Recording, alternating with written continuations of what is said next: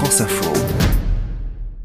La représentante de la Drôme est dans ce studio, Olivia Leray. On ne pouvait pas le rater, on ne pouvait pas rater la rentrée des politiques. Bah évidemment, si t'es fan de politique, ce week-end c'était euh, quasi le meilleur week-end de l'année. Hein.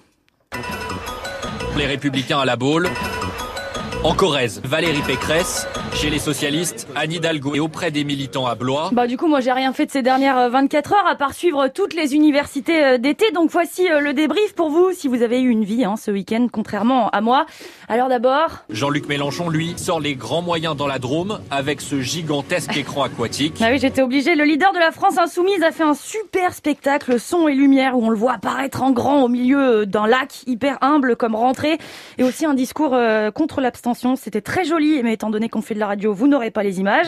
Du côté de la droite, grosse nouveauté, puisque pour une fois, pour cette rentrée, tout le monde était motivé, ensemble. Fini les histoires, on était à deux doigts du cri de guerre. Ah, on me dit que non, dans l'oreillette. Michel Barnier et Philippe Juvin à La Baule, Éric Ciotti dans le Sud-Est et à Brive, Valérie Pécresse. Alors Michel Barnier, le petit dernier hein, qui s'est lancé dans l'aventure présidentielle avec des envies de cohésion de groupe, de famille républicaine. Et en fait, bah, il s'est retrouvé tout seul à la boule avec Philippe Juvin. Et il était déçu, mais déçu, écoutez. Tout le monde n'est pas là. Euh, Tout le monde n'est pas loin.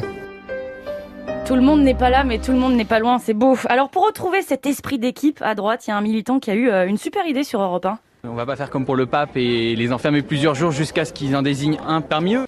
Et pourquoi pas D'autant que ça pourrait durer longtemps. Super idée, on poursuit. À gauche, le prix de la phrase qui veut dire qu'on va y aller, mais en vrai on garde encore un chouïa de suspense, est attribué à Anne Hidalgo. Il n'y a pas d'aventure individuelle. C'est une bonne situation, ça se crie. Il n'y a que euh, des euh, euh, aventures collectives qui peuvent euh, entraîner aussi une adhésion allant bien au-delà de notre famille politique. Voilà, Anne Hidalgo qui se décidera en septembre, à savoir à partir d'après-demain.